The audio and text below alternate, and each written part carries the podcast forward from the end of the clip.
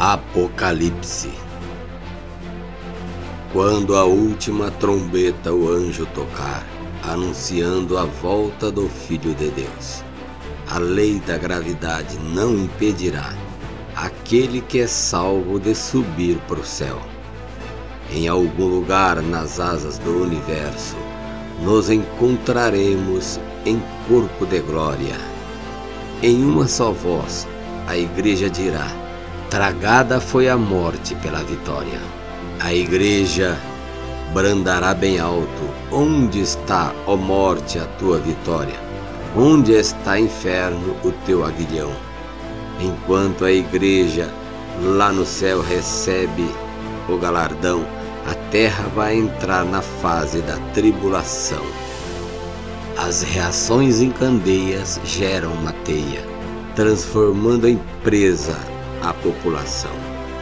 O magma da Terra superaquecido cria terremotos e acende os vulcões. As placas tectônicas se movimentam, causando maremotos e tribulações.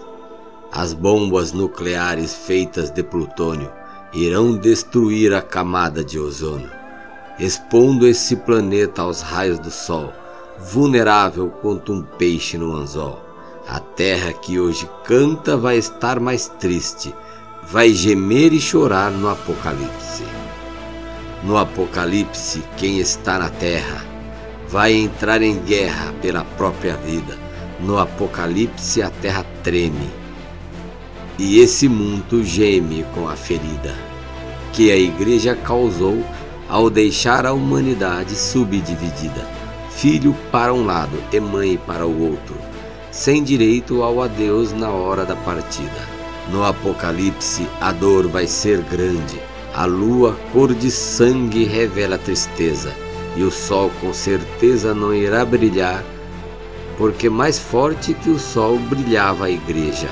E Jesus levou no arrebatamento, agora em descontrole chora a natureza. Sem o sol da terra, sem a luz do mundo, e a humanidade toda estará em defesa. Mas no Apocalipse a igreja estará no céu, porque Deus não deixará perecer aquele que é fiel. Mas no Apocalipse a igreja estará no céu, porque Deus não deixará perecer aquele que é fiel. No Apocalipse, no Apocalipse.